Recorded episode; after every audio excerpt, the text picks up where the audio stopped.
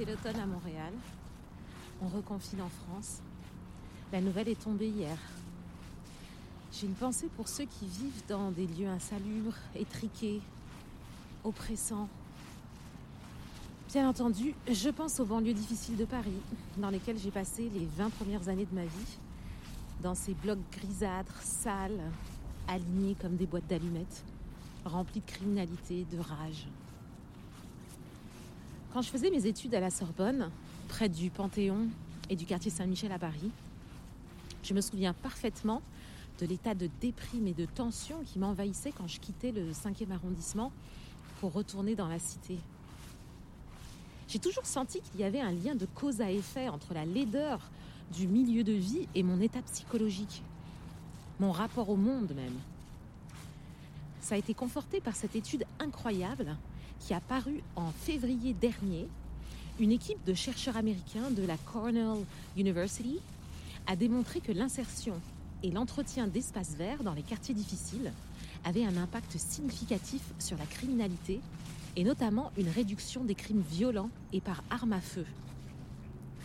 Alors j'avais envie de parler à un architecte, à une personne qui pourrait m'expliquer avec sincérité si les prochaines générations allaient encore devoir composer avec un environnement urbain déshumanisé ou s'il fallait s'attendre, comme dans de nombreuses autres disciplines, à un retour vers le vivant et l'intégration de la nature, de la santé, de la quête d'équilibre dans nos milieux de vie. Alors mon invité, le Québécois Jean-Paul Boudreau, est un architecte atypique et surtout très lucide sur la responsabilité des architectes et les bouleversements à venir dans sa profession. Il a son propre cabinet et est professeur à l'école d'architecture de l'Université de Montréal. Et en plus, il est membre de la chaire de recherche Fayol Magil. Je vous propose qu'on aille le rejoindre. Allons-y Le podcast de l'Université dans la nature.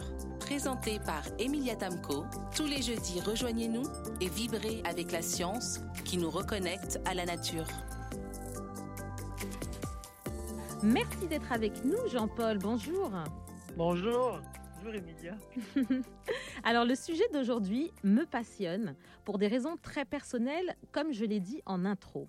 Et euh, je le trouve aussi très intéressant, ce sujet, dans notre contexte actuel, parce que être limité dans nos déplacements nous a forcé à prêter encore plus attention à notre milieu de vie quotidien.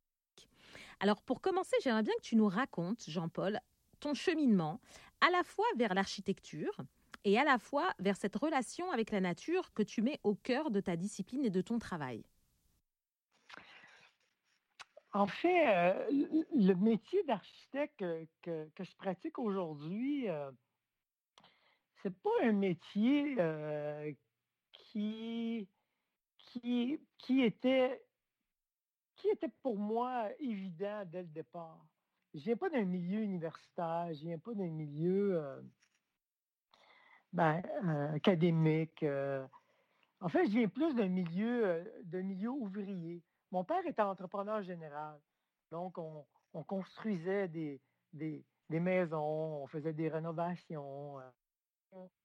Dion, parce que très jeune, je suivais mon père. Donc, j'aimais, j'aimais beaucoup la construction. Mais j'aimais aussi J'aimais aussi beaucoup les bâtiments. J'aimais ça dessiner. Euh, c'est quelque chose qui m'intéressait. Euh, sans trop le savoir. Puis, à un certain moment donné, euh, j'étais au collège. J'étais, je crois que c'était en secondaire 5, juste avant de rentrer, de rentrer au cégep. Ben, j'étais à la bibliothèque de ce collège-là. Puis, je suis tombé sur suis tombé sur un livre euh, d'architecture, une petite section. C'était pas des grosses sections là, dans les collèges comme ça, euh, la section d'architecture. Et je suis tombé sur un livre sur Frank Lloyd Wright, un des plus grands architectes euh, du 20e siècle, un architecte américain. Puis là, ça me fascinait ce qu'il faisait. C'est un ah architecte en plus qui était très. c'est un des rares architectes du mouvement de l'époque du 20e siècle, du mouvement moderne, qui a tenté justement de, créer une symbiose entre, entre l'architecture et la, et la nature.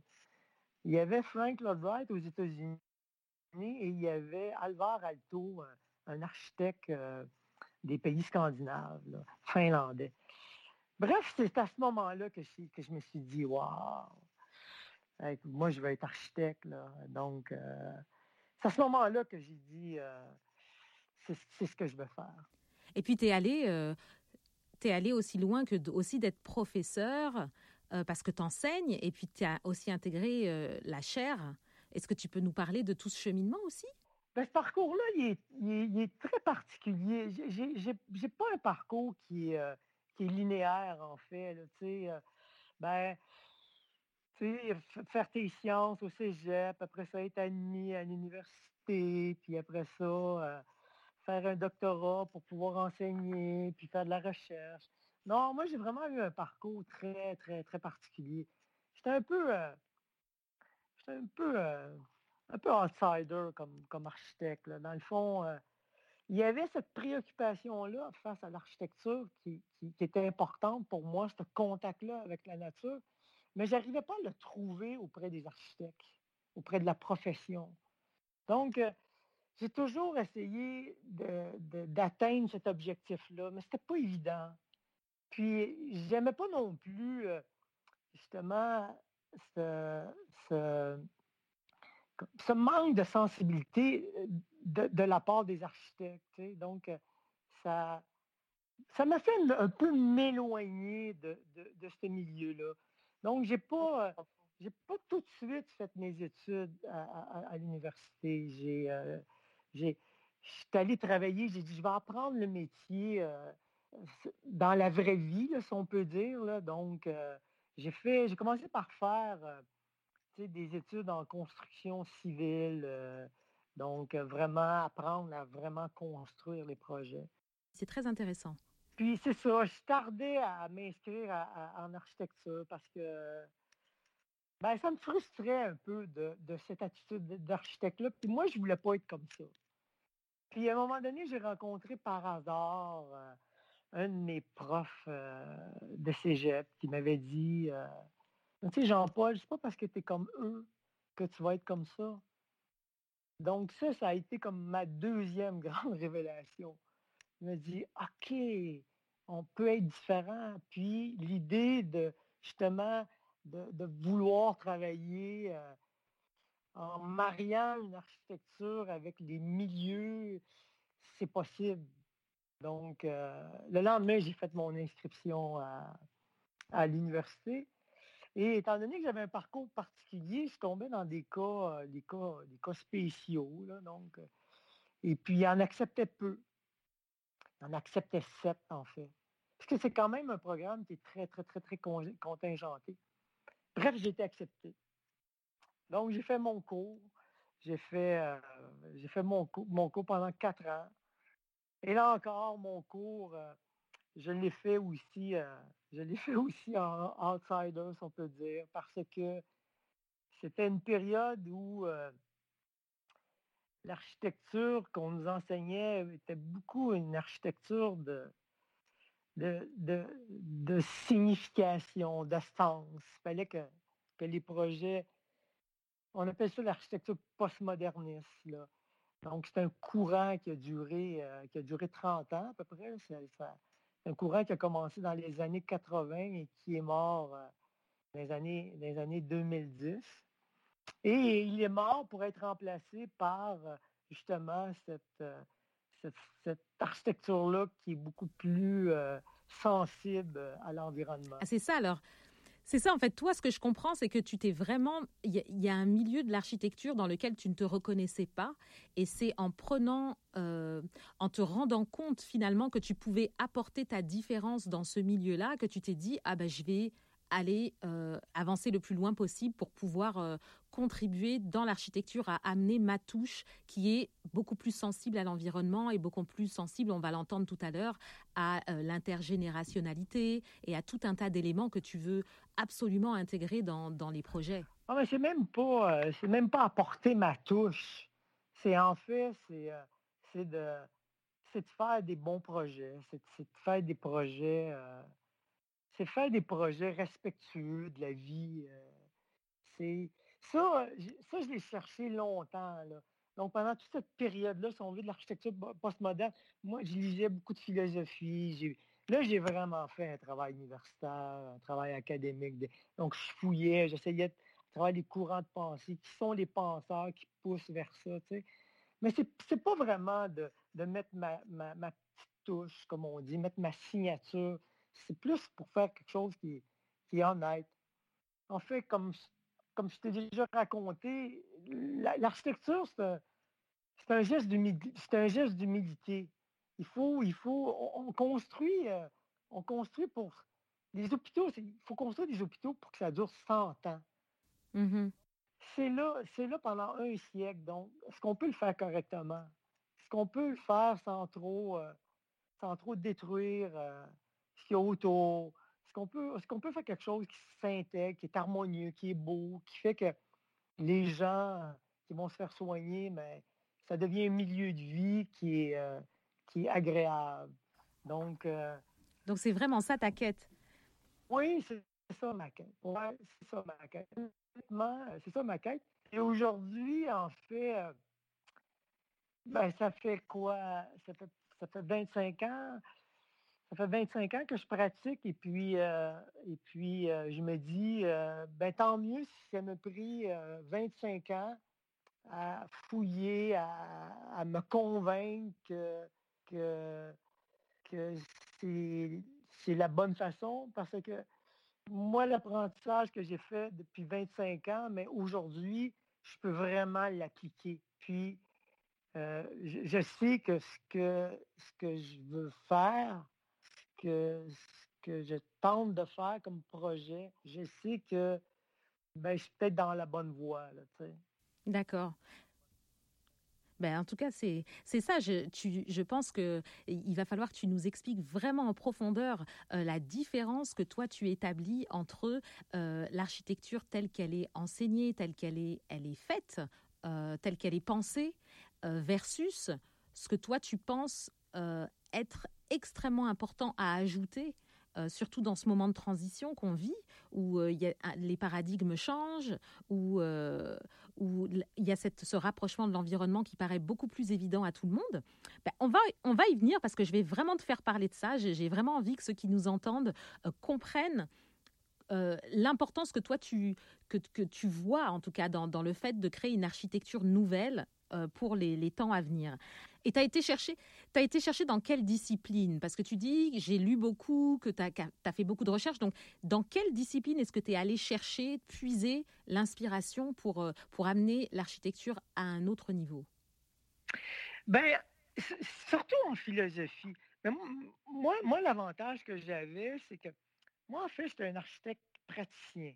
Donc, je ne suis pas euh, je ne suis pas un architecte euh, académicien, euh, donc un universitaire, en fait. Moi, ce que je trouve, le métier, en fait, d'architecture, c'est un métier, euh, c'est un métier qui est, qui est connecté à la réalité. Donc, on construit, on travaille avec des gens de métier. on, quand on construit, on est, on est en contact avec, avec les, les, la température, le climat. Donc, ce contact-là avec la réalité, le fait d'être présent toujours sur des projets, ben, ça m'aidait justement à, comprendre aussi le lien avec, la nature. Mais je faisais les deux, en fait. J'avais cette pratique-là et j'avais aussi tout ce travail de réflexion à travers ben, certains philosophes. Les premiers philosophes qui sont que j'ai découvert là-dessus, c'est euh, entre autres Michel Serres. Il a écrit un livre il y a 20 ans, un livre qui, euh, qui pour l'époque, euh, a passé, passé, sous le radar. Là. Mais pourtant, c'est un livre absolument, aujourd'hui, on le considère comme un livre absolument incroyable. Ça s'appelle Le contrat naturel de mmh Michel Serres. Lui, il disait dans son livre, c'est pas compliqué, d'autant on a réussi entre les humains on a, on, a, on a établi un code civil pour apprendre à vivre entre nous, les humains. Lui disait il faut établir le même contrat avec la nature, avec le vivant. T'imagines, il y a 20 mmh. ans, le mec était, était précurseur. Mais, de toute façon, Michel Serres, il a toujours été considéré comme étant très précurseur. Mmh, mmh. Et par la suite, ben, est venu, mais beaucoup plus tard, parce qu'il y avait Michel Serres, genre, ce philosophe-là. Il y avait Frank Lloyd Wright aussi, donc sa pensée qui était beaucoup basée sur, sur le taoïsme, sur le Japon. Là. Lui, il a vécu une certaine partie de sa vie au Japon. donc, donc, moi, moi j'ai visité tous ces projets. il y a, y a au-delà de. J'ai visité à peu près j'ai visité 300 de ces 500 projets. Donc, euh, j'ai, donc je faisais mon apprentissage. Donc, euh, donc, moi, je faisais des voyages d'études. Donc, je prenais mes vacances, je faisais des voyages d'études. Donc, j'apprenais, j'apprenais, j'essayais de comprendre. Donc, il y avait peu au début de, précurseurs comme ça. Mais par la suite, euh, c'est ça. Il y a des gens qui, les, ben, entre autres, un, architecte japonais qui s'appelle Tadao Ando, qui, lui euh, était, était, était de cette mouture-là. Lui, il disait, euh, entre autres, euh, une phrase célèbre, il dit Le mouvement moderne a oublié une chose, c'est de considérer la nature dans, dans, dans, justement dans ces. parce que le mouvement moderne, c'est pas juste en architecture. Le mouvement moderne, c'est. ben, tu sais, c'est les gens au 19e siècle, fin 19e siècle, il y avait des gros problèmes de salubrité, il y avait beaucoup de problèmes de logement pour tous, il y avait beaucoup de problèmes euh, sociaux. Euh. Donc, le mouvement moderne, l'époque moderne, il ne faut pas la, rejeter du revers de la main. L'époque moderne a, résolu beaucoup de problèmes, réglé beaucoup de problèmes de salubrité, le logement, les questions sociales. Sauf qu'on est peut-être allé trop loin. Un peu, c'est un peu ce que dit euh, Tadao Ando, il dit, le mouvement moderne, oui, a travaillé tous ces aspects-là, mais on a oublié de considérer la nature. Donc, je me suis uh-huh. intéressé à Tadao Ando. Et par Tadao Ando, je me suis intéressé à, un mec qui l'a fait connaître, qui s'appelle Augustin Berck. En fait, Augustin Berck, c'est un, géographe, sinologue, un, spécialiste de la culture japonaise. Il a vécu là-bas, il parle japonais, mais aussi un philosophe. Et lui, il a tout développé la notion de la conception du, du milieu. Donc, l'importance d'être en lien avec le, avec le milieu, d'être en contact avec le milieu de vie dans lequel, dans lequel tu t'insères. Tous mmh les animaux, tous les. Un abeille est en interrelation avec son milieu.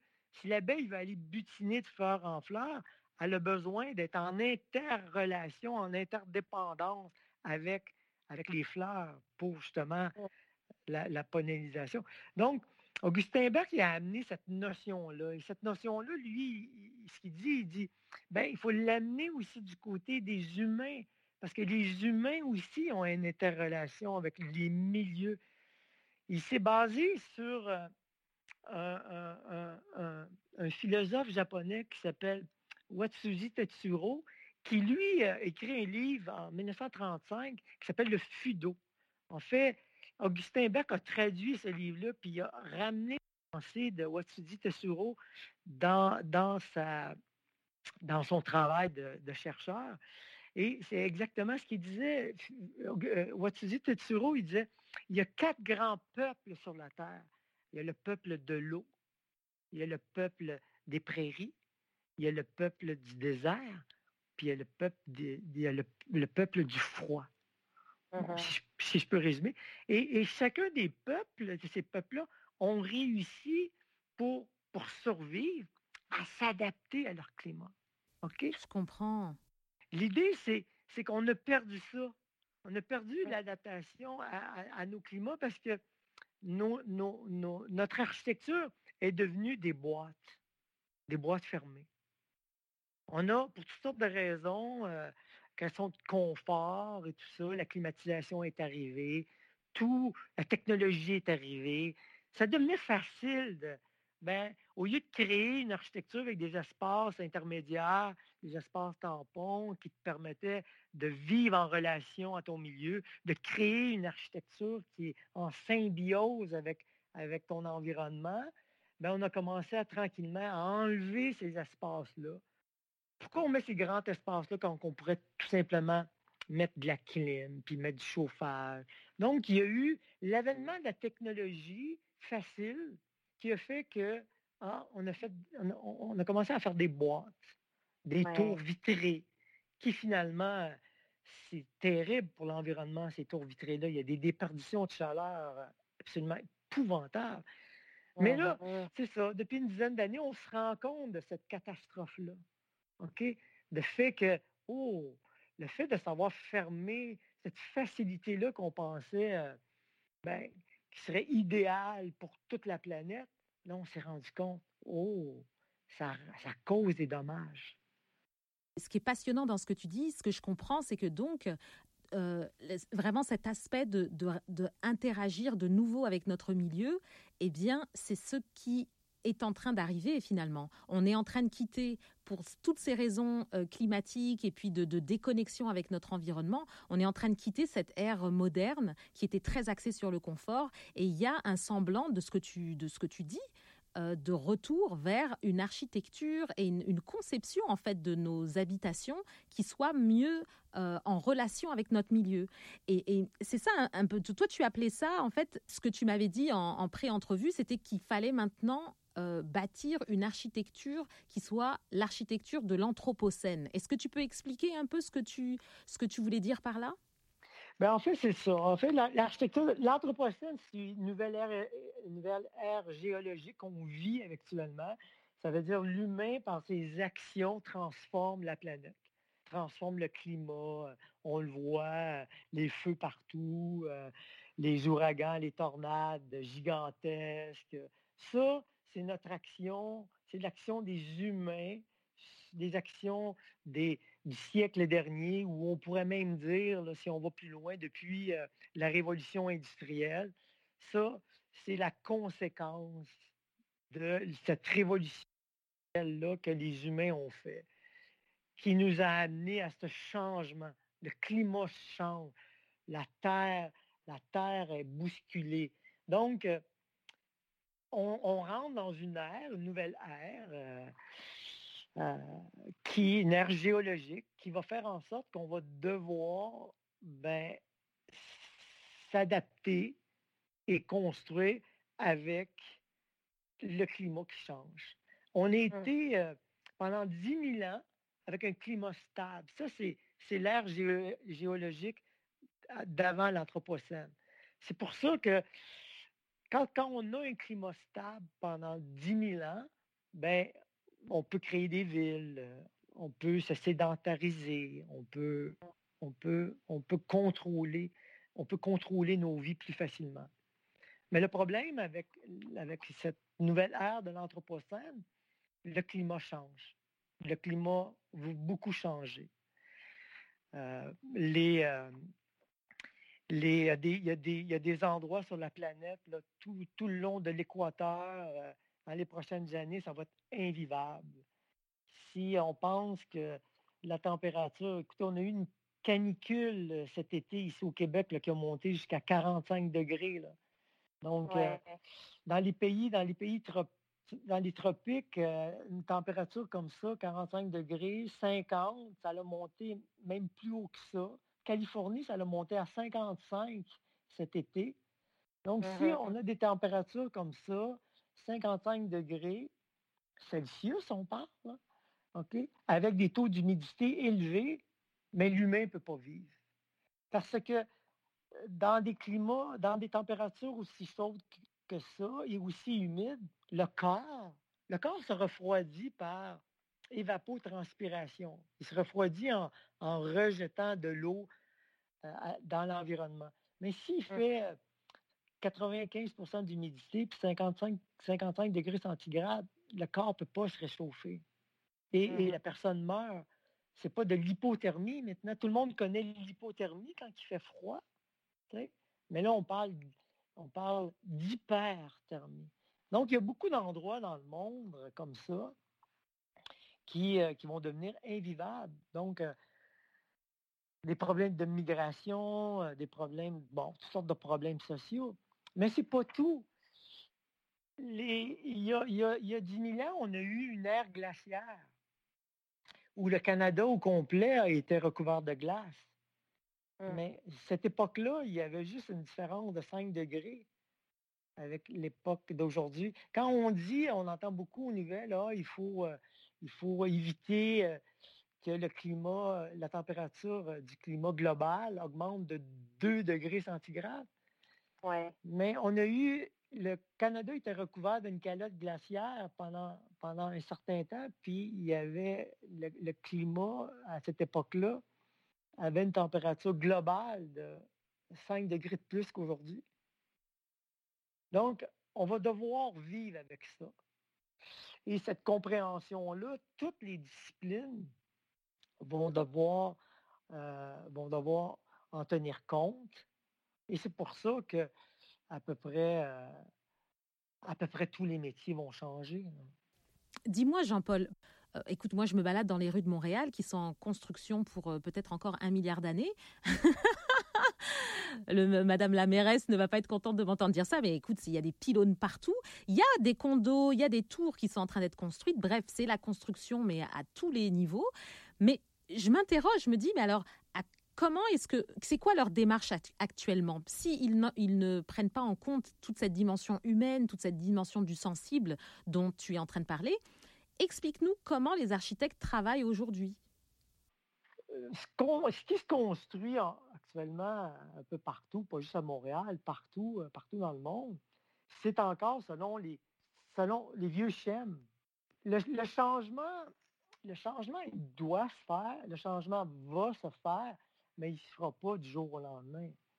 Donc, euh, ben, des architectes comme moi, on est quelques-uns qui qui, par leur travail, tentent de, sensibiliser, de faire, de, faire, de faire comprendre qu'il faut arrêter de faire des tours à condo euh, qui sont des boîtes hermétiques. Moi, j'appelle ça des bouteilles thermos. Et puis, euh, tu sais, je veux dire, on met des beaux matériaux chics pour montrer que c'est élégant, puis que... mais ça ne règle pas le problème. Donc, euh, il faut, euh, il faut, il faut revoir vraiment, faut revoir les questions d'habiter. Et nous, euh, nous, à l'université, on a, moi j'ai encore des étudiants de maîtrise, donc fin d'études en, architecture. Et puis, c'est une, thématique qu'on appelle éthique et pratique du projet architectural. Donc, c'est en ce sens-là qu'on commence à, à, former la nouvelle génération d'architectes qui, ce sont eux, en fait, qui vont, qui vont, qui vont, qui vont, qui vont tranquillement euh, faire le changement. Puis le changement va, devoir se faire rapidement parce que le climat change rapidement. Il va y avoir une prise de conscience rapide. Donc, euh, ça, va changer. On ne peut plus faire ce genre de, de, bouteilles thermos qui, qui coûtent énormément cher en termes, en termes d'énergie, de mécanique on ne pourra plus se payer ça. On ne peut pas se payer ça. Puis en plus, ce n'est pas juste une question d'énergie, puis on ne peut plus se payer ça. Parce que tous ces infrastructures-là qu'on construit, mais l'empreinte carbone est importante. Donc, on jette énormément de CO2 dans l'atmosphère. Il faut réduire notre consommation. Il faut réduire notre consommation. Et, là, je vais vers un autre track qui s'appelle, mais on commence à parler beaucoup de décroissance. Uh-huh. La décroissance. La décroissance, ça veut dire, la décroissance dont on parle, elle est beaucoup poussée par, euh, par un, économiste français. C'est lui, en fait, qui a parlé la première fois de, ça. Il s'appelle Serge Latouche. C'est un économiste. Il dit, non, non, on ne peut plus continuer à croître comme ça. Euh. Puis, euh, c'est repris ici au Québec par, par un sociologue de l'économie qui s'appelle Yves-Marie Abraham. Et il a écrit un livre dernièrement qui dit, euh, le livre, je lis tout près, ça s'appelle Guérir du mal de l'infini. Hum. Produire moins, partager plus et décider ensemble. Donc, on a des outils pour essayer de revoir nos, nos façons de faire. Exemple, exemple, vous donner un exemple l'ère de, Il y en a beaucoup qui m'aimeront pas, mais l'ère de l'habitat, euh, du bungalow individuel, il faut arrêter. D'ailleurs, en France, euh, dans les objectifs qu'ils se sont donnés pour respecter leur engagement face à la COP 21. Une des choses qui va être interdit de faire, ça va être de l'habitation isolée. Donc, mm-hmm. il va falloir apprendre à faire de l'habitation pour que les gens apprennent à partager. Donc, nous, avec les étudiants, on fait ce genre d'exercice-là. OK? Donc, comment travailler des projets qui, ne, qui, ne sont ni un bungalow, ni un bloc appartement, mais qui fait qu'on est capable de partager plus. Puis en faisant ce genre de projet-là, mais on produit moins. Je fais vraiment beaucoup de liens avec tout ce que tu es en train de dire parce que je trouve ça vraiment fascinant le fait que toi, tu aies vraiment eu cette démarche d'aller chercher des, des, outils dans tout ce qui est empirique, dans tout ce qui est philosophie, dans tout ce qui est de, une vraie réflexion sur, euh, sur l'habitation. Et ça me fait beaucoup plaisir de, d'entendre surtout que tu es en train de former euh, les architectes en devenir à, euh, à, s'inspirer de cette manière-là avant de commencer à, à démarrer des projets architecturaux. Écoute, c'est, c'est une bouffée d'air frais mais ce que je comprends, c'est que actuellement, et c'est ça qui doit s'arrêter, ça, on, a arrêté de, réfléchir avec cette connexion avec son milieu. Et donc c'est ça qui, a besoin d'être réintroduit parce qu'on a, euh, euh, toi tu parles de tous les impératifs au niveau climat. Moi, j'aimerais aussi ramener sur la table parce que je pense que c'est quand même un aspect important et j'en parle parce que c'est aussi mon histoire personnelle, l'impact aussi de ces architectures aujourd'hui euh, sur la psyché des gens. Parce que vivre dans des boîtes comme tu c'est ça, quand tu parles de vivre dans des boîtes thermos, euh, dans des bouteilles thermos, écoute, moi je l'ai vécu en, vivant dans les, dans les banlieues, euh, le 9-3, dans les banlieues parisiennes. Ça, je veux dire, ça affecte aussi le mental des gens. Et, pour que justement on puisse prendre de meilleures décisions, et ça Hubert en parlait dans l'émission numéro 3 de, du podcast, il faut qu'on puisse vivre dans des environnements qui nous, qui nous donnent cet équilibre. Écoute, je pourrais parler des heures avec toi de tout ça, parce que tu donnes tellement de références, euh, de livres que je vais réintroduire d'ailleurs dans le descriptif de l'émission pour, euh, pour tous ceux qui écoutent et qui ont envie d'approfondir. Mais je, j'ai vraiment, euh, vraiment envie que tu nous parles aussi des projets que tu as menés, euh, parce que tu m'en as parlé en pré-entrevue et j'ai trouvé ça vraiment, ce sont des exemples magnifiques de ce qu'on peut arriver à faire quand tu dis qu'on a tous les outils aujourd'hui. C'est vrai de ce que j'ai entendu. Donc pour que les auditeurs, eux aussi, puissent se sentir inspirés par ce qu'on est capable de faire aujourd'hui, est-ce que tu peux nous parler de, euh, d'un ou deux projets sur lesquels tu as travaillé et qui, justement, mettre cette connexion avec le milieu bien en avant pour résoudre des vraies problématiques au niveau de nos habitations en harmonie avec la nature. je, pourrais, je pourrais en parler, euh, je pourrais te parler de trois projets. Puis trois projets euh, bien ciblés parce qu'ils sont assez euh, significatifs en ce sens. Mais je voudrais juste faire une petite parenthèse sur aussi, sur aussi le métier, le métier d'architecture le, métier, ce métier-là, il, est génial parce qu'on touche à tout. On touche à. En fait, on construit, euh, on construit des habitats pour les humains. Donc, on est obligé de s'intéresser à toute la dimension de l'humain. Donc, euh, là, j'ai parlé beaucoup de l'aspect climatique, il faut se protéger, mais il y a aussi, comme tu disais, puis ça, c'est l'autre aspect qui est très, très, très important. Nos milieux de vie doivent faire en sorte qu'on reste en santé. Mmh Mais en santé, en santé physique et en santé mentale. Donc, cette déconnexion-là a fait aussi que ben, ça nous a rendu, ça nous rend malades. Donc, il y a, aussi toute cette avenue-là qu'il faut travailler en parallèle. Donc, mmh oui, faire une habitation qui permette à nous de, de se protéger, mais faire aussi une architecture qui nous permette aussi de socialiser, mais aussi de faire aussi une architecture qui nous permet d'être bien. Tu sais, quand on dit Ah, c'est beau, mais le beau, ça veut juste dire Ah, le beau, ça veut dire c'est, c'est, c'est honnête. Pourquoi qu'on trouve des belles fenêtres en bois belles? Parce que c'est honnête. Le bois, ça nous, ça, ça nous correspond. Le bois, comme je disais tantôt, ben, ça vient de la même cellule de la vie du début. Donc, il y, a, comme, il y comme un lien. Il y a comme un lien. pourquoi on aime ça? C'est à cause de ça. Et toutes les recherches en biophilie, maintenant, le démontrent. Pas compliqué. C'est mieux, c'est mieux un revêtement intérieur en bois qu'un revêtement intérieur en gypse. Ça apparaît. Donc, euh, je voulais faire juste cette parenthèse-là.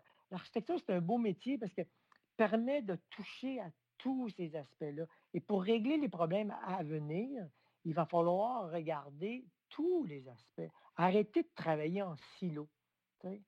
on fait des, on fait des, on habite dans des silos, mais il faut arrêter tout ça. Il faut arrêter aussi la pensée en silo.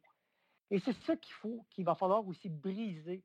Parce que pourquoi on fait encore euh, des projets comme on les fait actuellement? Parce que, bon, mais ben, c'est le monde de la gestion qui a pris la place aussi. Là. Ah, il faut que ça soit efficace, il ne faut pas que ça coûte cher, il faut faire ça rapidement.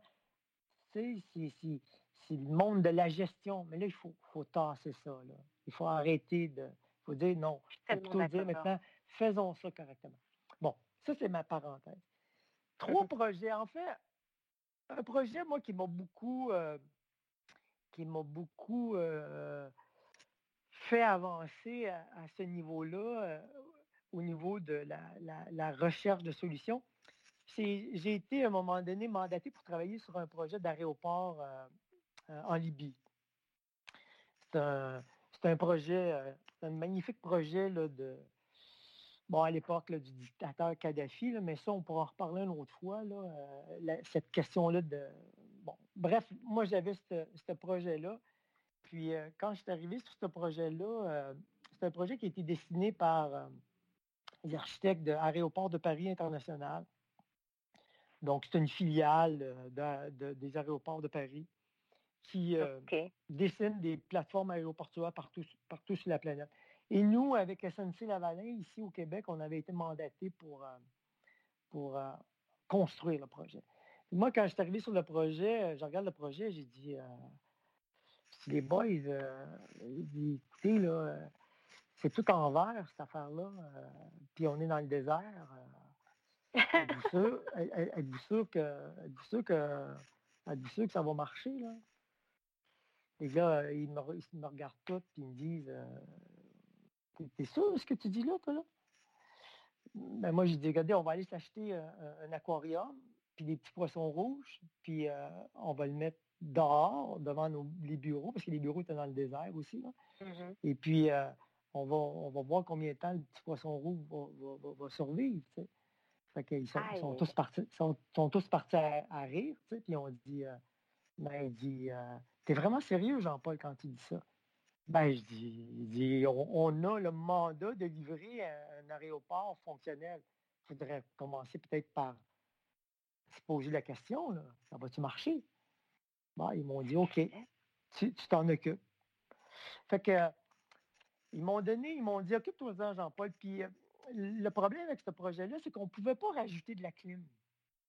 Donc, je euh, j'ai pas, j'ai pas, j'ai pas eu les ingénieurs dans, les pattes ce fois-là. Parce que trop souvent, les ingénieurs, ah, on va rajouter des machines, c'est correct. Là, de, la façon dont l'aéroport était, était, était, était designé, euh, il n'y avait pas de place pour, euh, pour mettre rajouter de la clim. Ah, il, aurait pu, il aurait pu mettre un, bâtiment annexe, mais ah, bref, euh, ils ne voulaient pas. Ils m'ont comme laissé travailler. en fait, tu es en train de me dire, excuse-moi de t'interrompre, Jean-Paul, mais tu es en train de me dire donc que en fait, la firme qui a designé l'aéroport dans un premier temps, elle partait vraiment pour, pour, pour bâtir un aéroport qui ressemble à un aquarium. C'est-à-dire que là, avec le soleil du désert plus les vitres, ça aurait été un four. Ben, il y avait 4,8 km de, de, verre sur une hauteur de, 17 mètres. Donc, euh, c'était tout en verre. Donc, ça, c'est un, c'est un parfait exemple de déconnexion totale dans, dans, la, dans sa pensée, voilà, avec le milieu. Oui, parce que les architectes avaient dessiné un bel objet que tu aurais pu mettre, euh, oui, à Benghazi, mais que tu aurais pu mettre euh, en Irak ou, euh, ou en République dominicaine. Tu aurais pu mettre n'importe où. Là. Augustin Beck appelle ça l'architecture E.T. ben oui, ah. c'est ça qu'on faisait parce qu'on disait la technique est capable de résoudre tous les problèmes de clim et les problèmes de chaleur. Donc, moi, ça faisait longtemps que je me questionnais sur l'enveloppe. Moi, je me disais, avant même qu'on puisse penser à climatiser un bâtiment ou à chauffer un bâtiment, commençons donc par travailler sur l'enveloppe du bâtiment. C'est comme quand nous, on sort dehors l'hiver, s'il fait moins 30, mais tu mets un manteau pour moins 30. Donc, le manteau est conçu pour résister à cette température-là. L'été, tu ne mets pas le même manteau, tu mets un manteau. Euh. Donc, moi, je suis parti avec, avec ça. Puis ils m'ont dit, euh, vas-y, on te laisse étudier. Euh. donc, moi, ce que j'ai fait en premier, j'ai comme simulé le bâtiment de façon informatique. Et là, on a mis un logiciel qui, en fait, on a, mis des caméras, dans, des caméras virtuelles dans, le bâtiment. Puis avec ces caméras-là, on était, capable de voir des gains thermiques. Et là, c'est là qu'on a vu, waouh, effectivement, il, manque, il manquait 30% de clim. Oh, il manquait 30% de clim, puis en plus, il y avait des gros, gros, gros problèmes de glare, des gros problèmes d'éblouissement. Il y avait au-delà de 10 000 candélas 10 000 candela, l'œil humain est, juste capable d'en accepter une centaine. Donc, euh, c'est impossible de travailler. Donc, en plus, il y avait une surchauffe dans l'aéroport, puis en plus, il y avait l'aéroport entre 11h et 14h à cause du zénith du soleil. Entre, 11h et 14h était, était inopérable. Inopérable. Fait que là, euh, on a découvert ça. Donc, on avait réussi à démontrer que, effectivement, ça ne marchait pas. Puis là, on, s'est mis en mode solution. Donc, on a travaillé avec d'autres types de logiciels qui, analysaient un peu euh, toutes les, toutes les, toutes les solutions qu'on avait choisies. Exemple, on a commencé à, à, travailler avec des verres, des vitrages beaucoup plus performants. On a testé 19 euh, types de verres. On a testé des, toiles solaires, euh, des mouches arabians, comme on dit, à l'extérieur. En fait, on s'est inspiré dans ce travail-là des, trois, des, trois, des trois éléments que je t'ai parlé plus tôt, c'est-à-dire la voûte nubienne, le, le malgaf et puis euh, le mouche arabien. Donc, euh, on, a travaillé avec des verres performants puis avec des toiles, euh, toiles solaires à l'extérieur qui nous permettaient de contrôler la, pénétration de la lumière et de la chaleur, donc le, euh, le mouche arabien. On faisait ce qu'on appelle du night flushing, donc on avait des, grands, grands espaces intérieurs. S'il y avait une surchauffe dans le jour, mais la nuit, on évacuait cette, surchauffe-là. Et on sait que dans le désert, ben, il fait plus froid la nuit. Fait que le matin, c'était frais dans l'aéroport.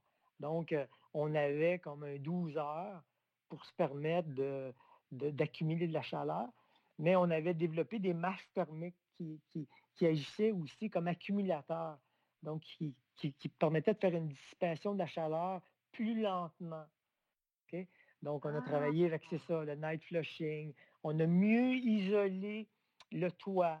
OK? Le toit, il y avait une forme un peu voûtée, mais en l'isolant beaucoup mieux, mais ça faisait vraiment, ça permettait au soleil de vraiment réfléchir euh, et de ne pas rentrer à l'intérieur. Donc, tous ces, tous ces éléments-là ont fait qu'à un moment donné, quand on, a, quand on a pesé sur le bouton de notre logiciel, on a vu, ben là, vous avez, vous avez besoin, vous n'avez plus besoin de 30% de clim qui était ce qu'on avait besoin en supplément. On avait réussi avec un bâtiment mm-hmm. existant, sans trop dénaturer le design, à, l'adapter au climat.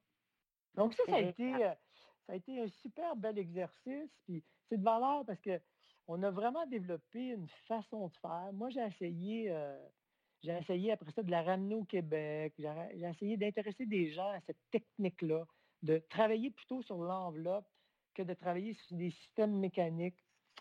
Mais j'ai malheureusement pas preneur. Bref, c'est dans mes tiroirs, fait que ça va venir. L'autre exemple, c'est Haïti. C'est une école.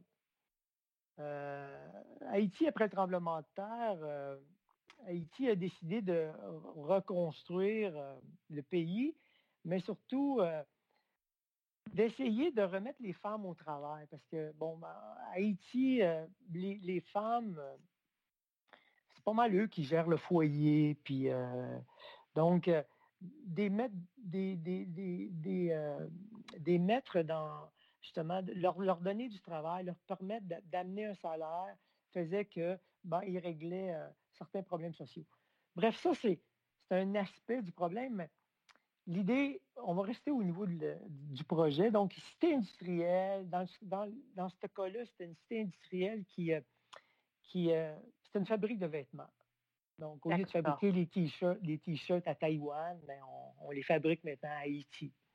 Parce que la main-d'œuvre est moins chère. Bref, euh, comme je disais, on ne rentre pas dans, cet aspect-là. -là, c'est un autre problème. Donc, pour former ces gens-là, il y avait besoin d'une école. Fait que moi, on m'a approché pour faire cette école-là. Mais Haïti, il fait chaud, là. C'est très chaud, c'est un pays tropical. Mais Haïti, il n'y a pas d'électricité, là. Ou quand il y en a, il y en a euh, de façon sporadique, là. C'est, c'est 3-4 heures par jour. Euh. Donc, comment faire des salles de classe où les, les, les, étudiants, les étudiantes vont, vont, être confortables? Fait que là, j'ai commencé à me poser des questions. Comment on fait des bâtiments sans clim? façon naturelle? Comment climatiser de façon naturelle? Donc, j'avais à un moment donné, moi, tombé sur un livre qui disait euh, un arbre, c'est l'équivalent de cinq climatiseurs.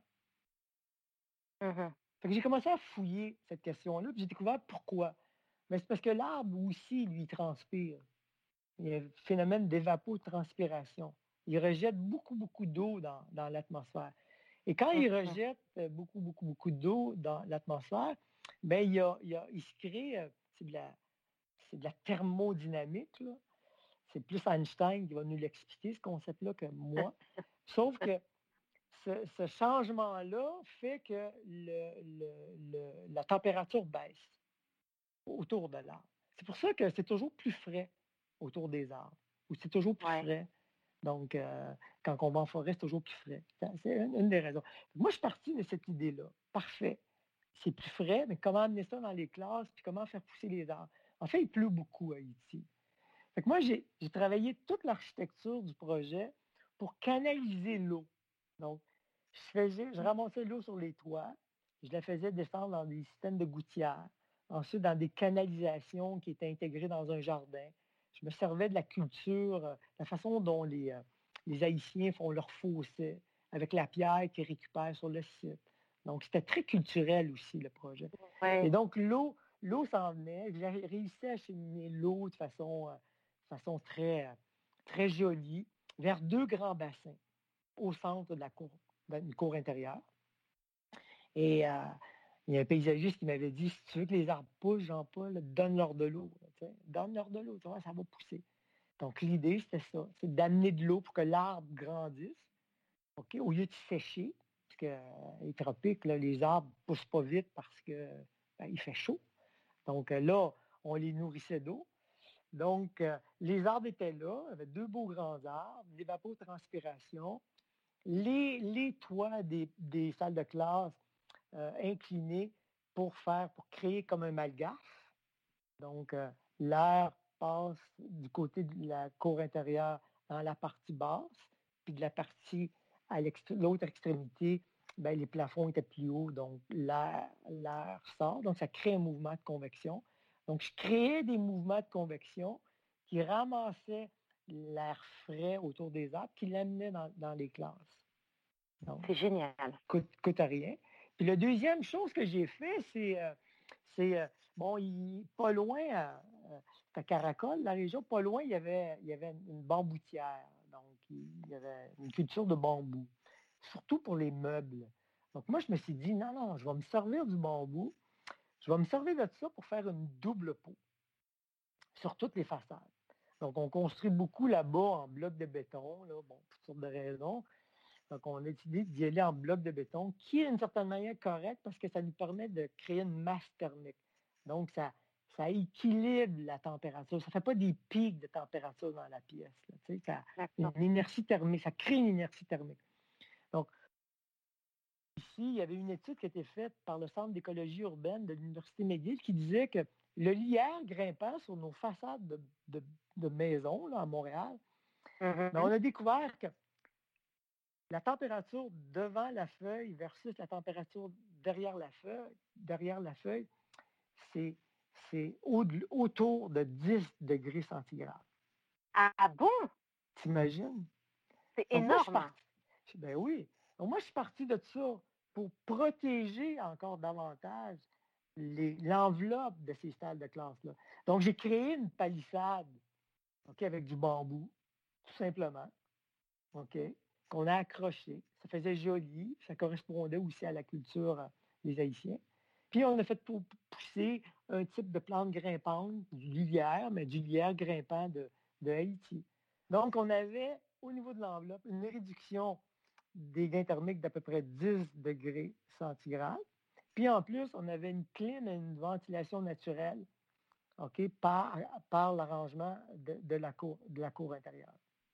Donc, euh, ça, ce projet-là m'a beaucoup, beaucoup, beaucoup, beaucoup appris. Parce que j'avais pas le choix. On n'avait pas le choix.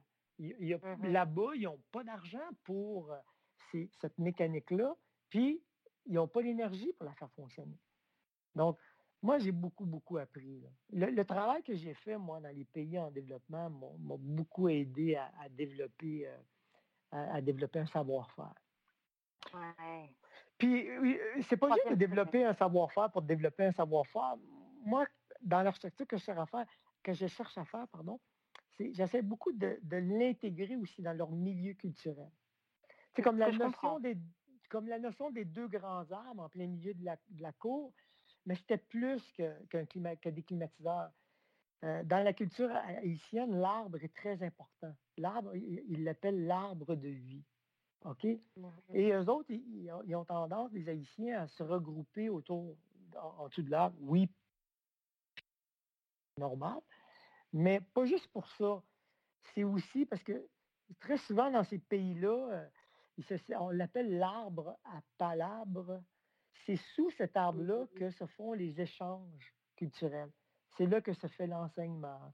C'est là que se fait euh, ben, tout, ce qui peut tout ce qui peut interagir au niveau du social, mais ça se passe beaucoup là. OK? Donc, euh, donc j'ai voulu pas juste intégrer, faire une architecture qui, qui est qui est mécanique, si on veut, mais j'essaie de faire, moi j'essaie de jouer sur les deux, sur les, toujours sur les deux, sur les deux mondes. Donc le, le, monde un peu, oui, mécanique, technique, mais aussi le monde culturel, tu sais. Pas, pas, parce que si tu ne fais pas quelque chose qui, fait que les gens se reconnaissent, tu manques ton coup aussi. Hein. Mm-hmm. ça, a été parachuté comme comme l'aéroport de, de, Benghazi, tu sais. Donc, euh, tu comprends? Ah, c'est le plus Haïti euh, euh, que, que c'est. En, fait, c'est la, la deuxième marche que j'ai montée, si tu veux. La première marche à, Benghazi, c'était comprendre un peu la, comprendre la réalité du, du, du, du, climat, du temps, de la vie. Tandis qu'Haïti, ben, j'avais déjà commencé ce travail-là, mais là, j'ai dit, ah, il faut que je l'amène, puis il faut que je l'intègre dans, la culture des gens. Donc, euh, ça, ça a ah! été, ça a été, euh, ça a été, euh, ça a été très, très formateur, ce projet-là. Moi, j'ai beaucoup, beaucoup aimé. Puis le dernier projet, c'est un hôpital. C'est un centre de cancérologie ici sur la rive sud. C'est en fait c'est le plus grand centre de cancérologie au Canada. Et puis, euh, ben, ce qu'on a cherché en fait à faire dans ce cas-là, c'est ben, toute la question euh, de la psychologie, la question de la biophilie, euh, la question du rapport à, la nature, la présence d'arbres, de la lumière. Donc, nous, dans, ce projet-là, ça, a été un peu difficile à faire parce que, bon, les hôpitaux au Québec, c'est très, très, très normé. donc, quand tu commences à sortir un peu la norme, euh, tu te fais taper ses doigts. Donc, euh, nous, on a, on, a, tenu notre bout, puis euh, on a respecté les budgets, on, était, on, a, fait attention à. Enfin, on a réussi à, gagner, à gagner les appuis dans ce sens-là, parce que ben, on a respecté les budgets, on a respecté les, on a respecté les échéanciers, on a respecté les, les, besoins. Mais on a ajouté ces petits plus-là. Donc, ce qu'on a fait, nous, c'est que moi, je me disais, euh, euh, ben pas juste moi, l'équipe, on se disait, c'est quand même important un centre de cancérologie. Là. Les, les, gens qui, vont, qui, se font diagnostiquer un cancer, euh, pas nécessairement c'est pas nécessairement évident. Donc, on disait, il eh faut que ce milieu-là, il faut que, faut que cet hôpital-là, il faut quand les gens aillent, là se faire traiter, ils se disent Wow, c'est un beau moment de ma vie. Et mm-hmm. effectivement, on a travaillé les espaces en ce sens. Donc, chaque corridor menait vers un jardin ou menait vers la lumière. Chaque espace d'attente avant que tu avant, avant, de subir un, traitement, OK, donnait sur un espace de verdure. Donc, on, a travaillé vraiment tous ces aspects-là. Et, euh, et, le personnel médical, les infirmières euh, ont été tellement, tellement, tellement heureux de ça, de, de, voir qu'il y avait, euh, y avait cette sensibilité-là. Parce qu'eux le voyaient là, avec, avec, avec, les, avec leurs patients. Il dit, moi, il y a une infirmière chef qui me dit, tu sais, ça, ça, ça a fait toute la différence. Tu sais. Ça a fait toute la différence. Ah, Donc, tu vois, c'est faisable, c'est pas compliqué, puis ça coûte pas plus cher. C'est juste qu'il faut, euh, faut avoir la volonté de vouloir faire ces choses-là. C'est ça que j'allais te dire. J'allais, je me disais, mais c'est fabuleux les exemples que tu as donnés. C'est plein de bon sens. Ça a l'air très économique. Ça, ça, ça rallie aussi le, tout le, côté culturel. Euh, ça humanise. Alors comment se fait-il que ça n'est pas plus répandu? Bon, est-ce que c'est parce que c'est émergent? Mais il, doit y avoir de réels freins euh, de ce que tu indiques à ce que ça se propage. Lesquels? Les architectes, il faut qu'ils travaillent avec ces gens-là. Il faut qu'on travaille. Il faut sortir pour que chacun sorte de son silo. Moi, je travaille des projets là, avec euh, des psychologues environnementaux. Tu sais, euh, mm-hmm. Je veux dire, il faut, faut, faut, que, faut travailler avec, avec d'autres disciplines. Absolument. Tu as tout à fait raison. D'ailleurs, en parlant de réseau, tu, tu, as, tu as commencé ton workshop euh, architecture plus nature. Est-ce que tu veux dire quelques mots à ce sujet avant qu'on se laisse? Ben oui, en fait, moi j'ai décidé là, de, de, mettre, de mettre dans l'action puis, puis, participer au, changement. Donc, euh, d'aller sur les tribunes, donner des conférences, parler de ça. C'est sûr que ça, ça, ça raccourcit mes, mes journées. Mais bref, je me, donne ça comme, comme, comme, comme, comme objectif. Et suite à ça, j'ai, j'ai voulu créer. bon, moi, j'ai toujours eu mon bureau, mon, propre bureau d'architecture, mais j'ai voulu créer un autre type de bureau d'architecture. Mm-hmm. Dans le sens de, d'un workshop. OK?